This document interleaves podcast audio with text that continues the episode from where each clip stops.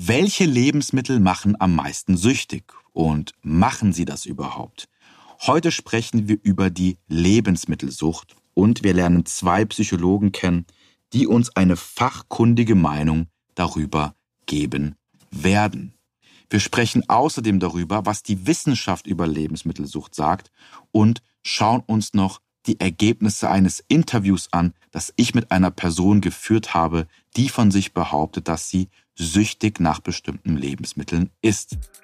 Herzlich willkommen beim Podcast von Easy in Shape. Mein Name ist Michi und hier bekommst du wissenschaftlich fundiertes Wissen, mit dem du Körperfett reduzieren wirst und um volle Kontrolle über deine Ernährung zu erhalten.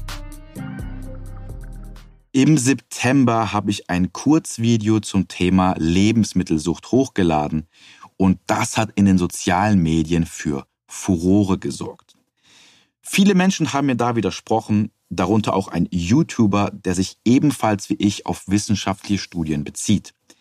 Dieser YouTuber hat auch ein Video über mich gemacht, in welchem er erläutert, weshalb ich seiner Ansicht nach im Unrecht bin und es eine Lebensmittelsucht gibt. Ich habe mir das Video angesehen und möchte hier erläutern, weshalb ich seine Ansicht nicht teile und weiterhin behaupte, dass Lebensmittel nicht süchtig machen. Ich habe dafür auch ein Interview mit Michelle geführt, die von sich behauptet hat, dass sie an einer Lebensmittelsucht leidet. Genauer gesagt, gelitten hat. Mir ist es wichtig, einen neutralen Blick auf den Sachverhalt zu werfen und auch Personen eine Stimme zu geben, die meine Meinung nicht teilen. Zu dem Thema werden wir auch noch ein YouTube-Video veröffentlichen. Ich weiß nicht, ob das zum Zeitpunkt der Veröffentlichung dieser Episode schon draußen ist. Schau einfach mal auf meinem YouTube-Kanal vorbei. Da heiße ich genau wie überall auch Michi Kleis. Und dort werde ich das Ganze dann nochmal im Detail besprechen. Ich möchte auch erwähnen, dass das eine etwas längere Folge wird, denn hier habe ich über 20 Studien zusammengefasst und mir die wichtigsten Aussagen dieser zusammengeschrieben, so dass du einen sehr guten Überblick über Lebensmittelsucht hast. Aber wenn dich das Thema interessiert und wenn du da tiefer einsteigen möchtest und eventuell auch herausfinden möchtest, ob du eine Lebensmittelsucht hast, dann hör dir die Folge auf jeden Fall bis zum Ende an. Kurz vorab, ich habe das Thema Lebensmittelsucht schon in meinem Newsletter besprochen und in meinem Newsletter bekommst du die Informationen immer zuerst. Du kannst dich gerne dafür eintragen, es ist kostenfrei und dort bekommst du die aktuellsten wissenschaftlichen Erkenntnisse zum Thema Abnehmen und Ernährung und bereits 14.000 Menschen lesen diesen wöchentlich. Du findest das Ganze unter michikleis.com slash newsletter oder klickst einfach unten in den Shownotes auf die Beschreibung. Und wenn du schon dabei bist, dann folge mir auch gerne auf Instagram. Okay, fangen wir an. Was ist eine Sucht? Generell unterscheiden wir in eine stoffgebundene und eine stoffungebundene Sucht. Und wenn wir, um eine stoffgebundene Sucht feststellen zu können, müssen wir nach der Definition der WHO mindestens drei der folgenden Kriterien im vergangenen Jahr aufgetreten sein. Kriterium Nummer eins ist ein starker, zwangsartiger Wunsch, die Substanz zu konsumieren. Kriterium Nummer zwei ist verminderte Kontrollfähigkeit in Bezug auf Beginn, Beendigung und Menge des Konsums. Kriterium Nummer drei ist körperliches Entzugssyndrom bei Beendigung oder Verminderung des Konsums. Nummer vier ist Toleranzentwicklung. Die Wirkung der Substanz nimmt ab, weil sich der Körper daran gewöhnt. In der Folge muss für die gleiche Wirkung mehr konsumiert werden. Kriterium 5. Fortschreitende Vernachlässigung von Interessen und Verpflichtungen zugunsten des Konsums. Und Kriterium Nummer 6. Anhaltender Konsum, obwohl durch den Substanzkonsum bereits Schäden eingetreten sind. Der YouTuber, der mich hier kritisiert hat, der hat sich auf diese sechs Punkte bezogen und gesagt, dass da sehr wohl einige auf Nahrungsmittelsucht zutreffen. Ich kenne mich mit dem Thema Abnehmen und Ernährung hervorragend aus. Auf dem Gebiet der Psychologie bin ich jedoch kein Fachmann und habe deshalb eine studierte Psychologin gefragt. Laura ist eine Bekannte von mir und ist klinische Psychologin und arbeitet auch in einer Klinik, in der sie Menschen mit den verschiedensten Schwerpunkten betreut. Ich habe sie gefragt, was sie von einer Lebensmittelsucht hält und das war ihre Antwort. Sie sagt, und ich zitiere, Eine Sucht ist deutlich mehr als das starke Verlangen nach etwas. Wenn du süchtig bist, dann bist du abhängig von diesem Produkt. Neben dem starken Wunsch des Konsums erlebst du einen Kontrollverlust über Menge und Ende des Konsums. Du führst den Konsum fort, obwohl es mit körperlichen, psychischen und sozialen Folgen einhergeht. Interessen, Freunde oder auch der Job werden vernachlässigt. Es entwickelt sich eine Toleranz, sodass du die Dosis immer weiter erhöhen musst, um dieselbe Wirkung zu erreichen. Du entwickelst Entzugssymptome bei Reduzierung oder Absetzen des Konsums. Lebensmittel machen nicht süchtig. So ist ihre Aussage. Wie der Zufall es will, ist mir bei den Recherchen zu diesem Thema ein anderer interessanter Beitrag zugeflogen. Und zwar von einem Influencer, von einem Psychologen, der nennt sich auf Instagram systemische Gesundheit. Liebe Grüße, falls du das hören solltest. Und zwar hat der einen Beitrag gemacht. Das war am 19. September. Dort der Titel des Beitrags ist, warum Chips und das Handy nicht süchtig machen.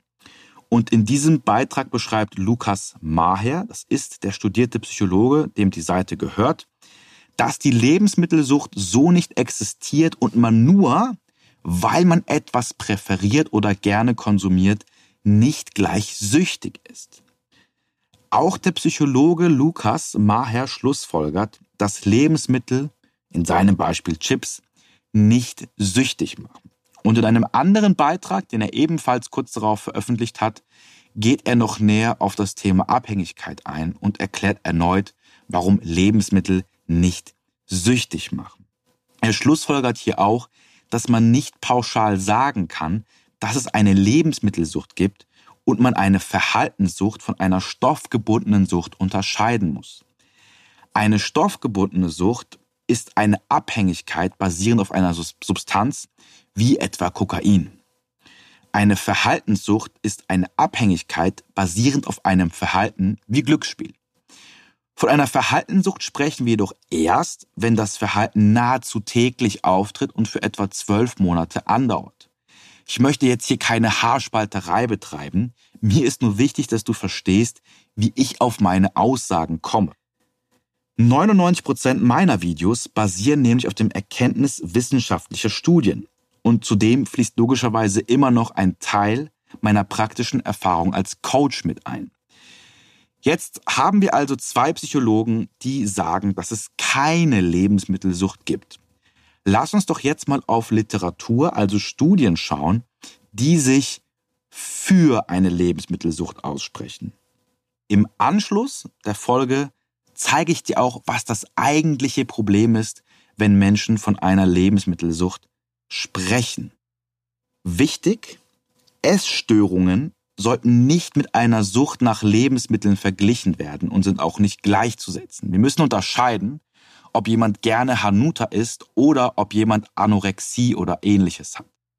Wichtig ist auch, ich kann hier nicht auf die komplette Studienlage eingehen. Da würde eine Folge den Rahmen komplett sprengen. Ich bin mir sicher, die Folge wird schon etwas länger dauern.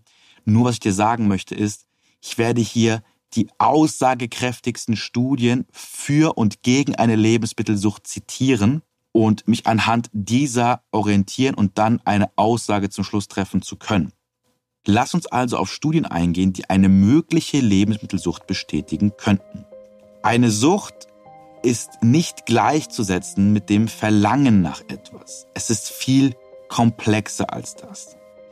Dennoch gibt es Lebensmittel, die wir mehr bevorzugen als andere Lebensmittel. Ich meine, hast du mal jemanden gesehen, der sich mit Karotten und Radieschen komplett überfressen hat? Oder hast du schon mal eine Person sagen hören, dass sie sich schlecht fühlt, weil sie am Abend eine Gurke mehr gegessen hat als geplant? Es gibt bestimmt auf der Erde ein paar Menschen, auf die das zutrifft, doch ich denke, dass du genau weißt, worauf ich hinaus möchte. Wir neigen eher dazu, Lebensmittel zu konsumieren, die hoch genießbar sind. Hochgenießbare Lebensmittel werden in drei Kategorien unterteilt. Lebensmittel mit einem hohen Salz- und Zuckeranteil, Lebensmittel mit einem hohen Salz- und Fettanteil, Lebensmittel mit einem hohen Salz-, Zucker- und Fettanteil. Das wären zum Beispiel Donuts, Burger, Pommes, Nachos etc. pp. M&M's you name it. Lebensmittel mit diesen Eigenschaften sind in der heutigen Zeit weit verbreitet. Laut einer Studie sind 62 Prozent der Lebensmittel in US-Supermärkten hochgenießbare Lebensmittel, weil sie mindestens einen der obigen Eigenschaften besitzen. Wie es in Deutschland ist, weiß ich leider nicht. Ich habe hier keine aussagekräftigen Daten gefunden. Bei Daten und Studien aus den USA ist ohnehin immer ein wenig Skepsis notwendig, da in den USA eine gigantische Population an übergewichtigen, adipösen Menschen vertreten ist. Also wichtig, nur weil etwas in US-Daten gezeigt wird, ist das nicht immer auf Europa oder Deutschland übertragbar. Zurück zum Thema. Es stimmt, hochgenießbare Lebensmittel stimulieren das Dopaminzentrum im Gehirn und das könnte zu einem Anstieg des Verlangens danach führen. In einigen Extremfällen können Patienten, die sich einer Magenbypass-Operation unterzogen haben, Schwierigkeiten haben, den Konsum von hochgenießbaren Lebensmitteln einzuschränken. Und das, obwohl das negative Auswirkungen wie Krämpfe, Erbrechen und Durchfall verursachen könnte, dennoch können sie den Verzehr nicht kontrollieren. Etwa 20 bis 50 Prozent der Personen, die sich einer solchen Operation unterziehen, nehmen wieder signifikant an Gewicht zu, hauptsächlich aufgrund übermäßiger Aufnahme von hochgenießbaren Lebensmitteln. Hochgenießbare Lebensmittel können zu starken Gelüsten führen, auch wenn Personen gesättigt sind, insbesondere im Zusammenhang mit Kalorienmangel, wie bei einer längeren Diät oder einer Crash-Diät. Manche Experten schlagen vor, dass die Nahrungsmittelabhängigkeit als Verhaltensstörung, das heißt als Esssucht, ähnlich wie eine Glücksspielsucht klassifiziert werden sollte. Für dich äh, zur Info, Krankheiten werden klassifiziert. Die Nahrungsmittelsucht ist bis jetzt noch nicht klassifiziert, aber einige Experten schlagen vor, dass das der Fall sein sollte. Wenn wir das alles lesen, dann könnten wir jetzt einfach schlussfolgern, dass hochgenießbare Lebensmittel ein Suchtpotenzial haben könnten. Doch wie zuvor erwähnt, ist es nicht so einfach, eine Sucht klar zu definieren. Lass uns also Studien anschauen, die gegen eine Nahrungsmittelsucht sprechen oder eine Nahrungsmittelsucht nicht belegen können. Im Jahr 2022 kam sogar eine ausführliche Studienzusammenfassung heraus, die sich konkret mit der Frage beschäftigte, ob hochgenießbare und hochverarbeitete Lebensmittel süchtig machen. Diese Zusammenfassung konnte jedoch nicht klar bestätigen, dass Lebensmittel, egal in welcher Konstellation, süchtig machen. James Krieger, ein führender Wissenschaftler im Gebiet der Ernährung, fasst die Studie wie folgt zusammen. Ich zitiere, obwohl diese Studie nicht feststellen kann, ob stark verarbeitete Lebensmittel süchtig machende Substanzen sind, unterstreicht sie die Notwendigkeit, geeignete Alternativen zu solchen Lebensmitteln zu finden. Denn der übermäßige Konsum von stark verarbeiteten Lebensmitteln kann zu einem Kalorienüberschuss und Stoffwechselerkrankungen wie Fettleibigkeit und Diabetes führen. In einer anderen systematischen Zusammenfassung wurde ebenfalls untersucht, was es mit der Lebensmittelsucht auf sich hat. Die Forscher untersuchten hier mehrere Studien in Bezug auf eine mögliche Lebensmittelsucht. Aus den Daten geht hervor, dass sich in den meisten Fällen nicht um eine Lebensmittelsucht, sondern, wenn überhaupt, um eine Verhaltenssucht handelt. Doch auch hier kann man nicht von einer Sucht sprechen. Die Forscher orientierten sich zum Vergleich an einer anderen Verhaltenssucht, der Glücksspielsucht. Sie fanden heraus, dass es Ähnlichkeiten zwischen der Glücksspielsucht und einer potenziellen Verhaltens, in Anführungsstrichen, Sucht in Bezug auf hochgenießbare Lebensmittel gibt. Die Eigenschaften reichen jedoch nicht aus, um von einer Esssucht, also der Verhaltenssucht, bestimmte Lebensmittel im Übermaß zu konsumieren, zu sprechen. Auch in dieser Studie aus dem Jahr 2021 geht hervor, dass die Datenlage unzureichend ist, um von einer Esssucht oder Lebensmittelsucht zu sprechen und es in Bezug auf den Überkonsum dieser Lebensmittel auf zahlreiche anderen Faktoren ankommt. Fassen wir kurz zusammen. Bis jetzt haben wir die Aussage von zwei Psychologen, die klar sagen, dass Lebensmittel nicht süchtig machen. Wir haben jedoch auch Daten, die zeigen, dass Menschen beim Konsum hochgenießbarer Lebensmittel ein suchtähnliches Verhalten an den Tag legen. Nochmal zur Erinnerung, hochgenießbare Lebensmittel sind Lebensmittel, die viel Zucker und Fett, viel Zucker und Salz, viel Salz und Fett oder viel Salz, Zucker und Fett enthalten. Darunter zählen zum Beispiel Burger, Pommes, Haribos etc. Die Gesamtheit der aktuellen Datenlage scheint sich jedoch gegen eine Lebensmittelsucht auszusprechen, bis jetzt. Das bedeutet nicht, dass hochgenießbare Lebensmittel völlig harmlos sind. Studien zeigen klar, dass wir mehr Kalorien aufnehmen, in dieser Studie waren es ganze 500 Kalorien mehr, wenn wir mehr hochgenießbare Lebensmittel in unserer Ernährung haben. Zudem enthalten hochgenießbare Lebensmittel auch oft viele Kalorien, da sie in der Regel reich an Kohlenhydraten und Fett sind. Das könnte dazu führen, dass Menschen dadurch eher in einem Kalorienüberschuss sind und das kann langfristig zu Übergewicht führen. Vorsicht! Damit möchte ich nicht sagen, dass kalorienreiche Lebensmittel automatisch dick machen. Viele Leistungssportler konsumieren täglich eine Vielzahl an Süßigkeiten, um dem Körper schnell Energie zuzuführen. Da diese jedoch durch ihr hohes Aktivitätslevel eher in einem Kaloriendefizit sind, nehmen sie auch nicht zu. Ob wir zu oder abnehmen, ist und bleibt eine Frage der Kalorienbilanz. Warum neigen jedoch manche Menschen zu Überkonsum bestimmter Lebensmittel?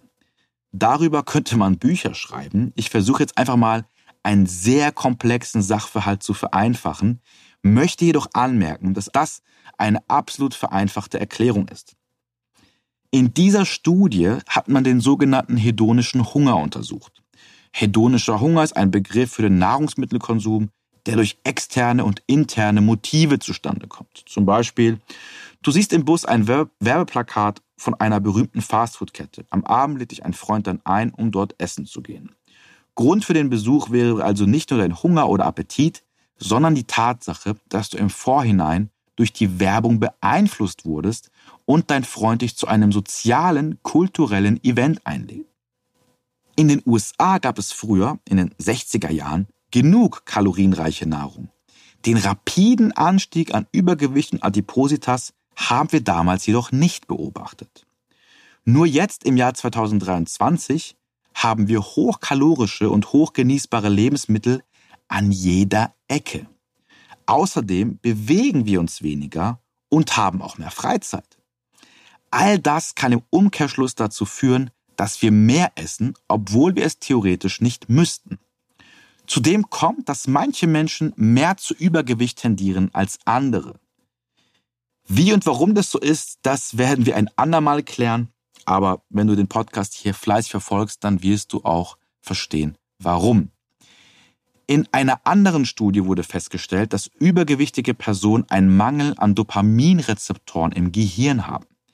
Und das im Vergleich zu einer normalgewichtigen Kontrollgruppe. Dopamin ist ein Neuromodulator, der in uns das Verlangen weckt. Experten sagen auch, dass Dopamin der Neuromodulator des Wollens ist. Übergewichtige Personen schauen laut dieser Studie einen Mangel an Dopamin zu haben, was ebenfalls dazu führen könnte, dass sie zu Überkonsum hochgenießbarer Lebensmittel neigen. So könnte Dopamin unser Essverhalten beeinflussen. Kennst du das befriedigende Gefühl nach dem Sport, wenn du weißt, dass du dir etwas Gutes getan hast? Das fühlt sich gut an, oder? Hier hast du Dopamin schon mal kennengelernt. Vereinfacht kann man sagen, dass Dopamin dafür sorgt, dass wir etwas wollen und etwas umsetzen. Zum Beispiel, ich will einen trainierten Körper haben. Sport ist anstrengend und ich habe keine Lust. Ich weiß, dass ich es trotzdem machen muss, um mein Ziel zu erreichen. Ich habe Sport gemacht und fühle mich gut. Ich weiß nämlich, dass ich meinem Ziel näher komme und fühle mich belohnt. Dopamin ist aktiv und wir wiederholen die Handlung, weil wir das Belohnungssystem erneut mit dieser Routine aktivieren möchten. Dopamin kann also sehr wohl dafür sorgen, dass wir unsere Ziele erreichen und motiviert bleiben. Es gibt jedoch auch den Dopamin-Vorhersagefehler. Kurz, also kurze Unterbrechung. Wenn dich das Thema Dopamin interessiert, empfehle ich dir folgendes Buch. Dopamin, ein Hormon regiert die Welt. Das habe ich sehr gerne gelesen und viele meiner Erkenntnisse auch aus diesem Buch gezogen. Der Dopamin-Vorhersagefehler besagt, dass Dopamin uns in einen Zustand in der Zukunft schmackhaft macht, der dann in der Zukunft nicht schmackhaft ist. Zum Beispiel, ich bin traurig und schlecht gelaunt. Dopamin sagt, hey, ich weiß, was dich schnell glücklich macht. Ist etwas hochgenießbares. Du denkst dir dann, ja, ich hätte schon Lust auf was Süßes. Der Gedanke, jetzt etwas Süßes zu essen, ist sehr befriedigend. Du isst also etwas Süßes und in dem Moment ist es auch sehr befriedigend. Dann fühlst du dich wie ausgeschaltet und isst immer mehr, weil es sich gerade so gut anfühlt. Dann hast du alles aufgegessen oder bist so voll, dass du nichts mehr essen kannst. Und jetzt fühlst du dich schlecht und bereust es und denkst dir eine Strategie aus, wie du die Kalorien wieder sparen kannst. Wirklich besser geht es dir jetzt nicht. Das Dopamin hat dir vorgegaukelt, dass du dich gut fühlen wirst, wenn du ein bestimmtes Lebensmittel konsumiert hast. Doch in Wahrheit war das Schönste daran nur der Gedanke, nicht wie beim Sport der Zustand danach. Man kann nicht pauschalisieren, doch sehr plump und einfach kann man sagen, die Dinge, die du einfach erreichen kannst und die sich im Moment gut anfühlen, machen dich langfristig nicht glücklich. Dinge, die sich im Moment schwer und herausfordernd anfühlen, machen dich langfristig glücklich. Denk an Sport und an die Völlerei von Süßigkeiten. Ein hartes Training fühlt sich im Moment überhaupt nicht gut an. Du weißt jedoch, dass die Summe dieser Einheiten ein bestimmtes Ergebnis verursacht. Dopamin sorgt hier dafür, dass du weitermachst. Dopamin kann jedoch auch ein unfaires A-Loch sein das auch dafür sorgen kann, dass du maßlos Süßigkeiten, besser gesagt hochgenießbare Lebensmittel, überkonsumierst. Es ist also entscheidend, durch welches Verhalten wir unser Belohnungszentrum aktivieren. Und meine Erfahrung als Coach bestätigt genau das. Kommen wir zum Interview mit Michelle. Ich habe dir am Anfang erzählt, dass ich ein Interview geführt habe. Ich habe auf Instagram damals dazu aufgerufen, dass sich Menschen bei mir melden sollen, die von sich behaupten würden, dass sie an einer Lebensmittelsucht erkrankt sind oder waren. Hier haben sich einige Personen gemeldet. Leider ist nur das Interview mit Michelle zustande gekommen. Ich habe Michelle befragt und wir haben 40 Minuten lang gesprochen. Sie hat mir ihre in Anführungsstrichen Sucht geschildert und ich habe ihr ein Szenario aufgeführt, das sie von 1 bis 10 bewerten sollte. Eine 1, wenn sie sich mit dem Szenario gar nicht identifizieren kann und eine 10, wenn sie sich in jeder Hinsicht mit dem Szenario identifizieren kann. Ihre Antwort, nachdem ich ihr das Szenario geschildert habe, kam wie aus der Pistole geschossen. Sie sagte 10. Zu 100 Prozent 10. Welches Szenario das war, erfährst du, sobald ich das YouTube-Video hochgeladen habe. Das jetzt hier genau zu formulieren, würde den Rahmen sprengen.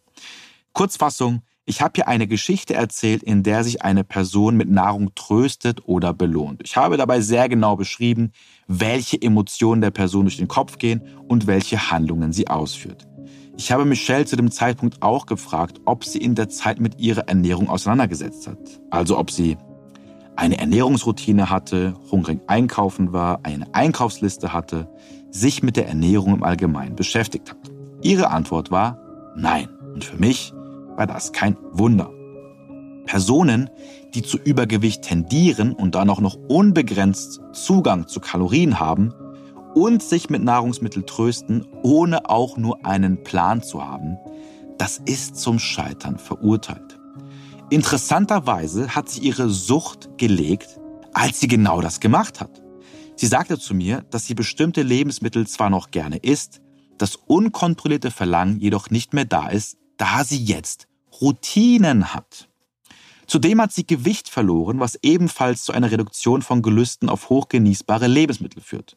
Und das zeigen auch Studien. Studien zeigen klar, Menschen, die abnehmen, bei denen reduziert sich auch die Lust auf hochgenießbare Lebensmittel ohne Michelle jetzt zu nahe treten zu wollen, wäre sie wirklich süchtig nach einer Substanz, in dem Fall Lebensmittel, würde sie nicht einfach durch das Verändern von ein paar Routinen davon loskommen. Sie hat mir gesagt, dass sie gelegentlich noch Lust auf ein bestimmtes Lebensmittel hat. In ihrem Fall war es Käsekuchen. Das liegt jedoch einfach daran, dass sie das Lebensmittel gerne isst. Ihre Routinen sorgen jetzt dafür, dass sie es nicht im Übermaß konsumiert und auch kaum noch Verlangen hat. Ich verlinke dir ihr Profil ebenfalls unten in den Show Notes, falls du sich selbst fragen möchtest und glaubst, ich erzähle dir hier irgendwas vom Pferd. Ich möchte jetzt zu meinem Resümee kommen und dir nochmal genau erklären, warum ich nicht denke, dass Lebensmittel süchtig machen. Also, Psychologen sagen, dass Lebensmittel nicht süchtig machen. Studien zeigen, dass hochgenießbare Lebensmittel zu einem suchtähnlichen Verhalten führen können. Die Gesamtheit der Studien kann jedoch keine Lebensmittelsucht beweisen und betont auch, dass die Eigenschaften nicht ausreichen, um von einer Sucht zu sprechen. Essen und gerade hochgenießbare Lebensmittel sind heute verfügbarer denn je und Essen ist ein großer Bestandteil unserer Kultur. Hochgenießbare Lebensmittel können das Dopaminsystem triggern. Und eine Studie zeigt auch, dass übergewichtige Personen weniger Dopamin zu haben scheinen. Dopamin kann sehr wohl dafür sorgen, dass wir bestimmte Lebensmittel überkompensieren. Dopamin kann jedoch auch dafür sorgen, dass wir motiviert zum Sport gehen. Menschen, die hochgenießbare Lebensmittel im Übermaß konsumieren, machen das oft, um sich dadurch besser zu fühlen. Ihnen fehlt es jedoch auch oft an Aufklärung und dem nötigen Wissen im Bereich der Ernährung. Menschen, die erfolgreich abnehmen, haben weniger Lust auf hochgenießbare Lebensmittel. Mein Fazit ist, der Konsum von hochgenießbaren Lebensmitteln ist nicht auf eine Sucht, sondern auf folgende Punkte zurückzuführen. Nicht zielführende Gewohnheiten, das Umfeld, falsche Glaubenssätze und fehlendes Wissen im Bereich der Ernährung.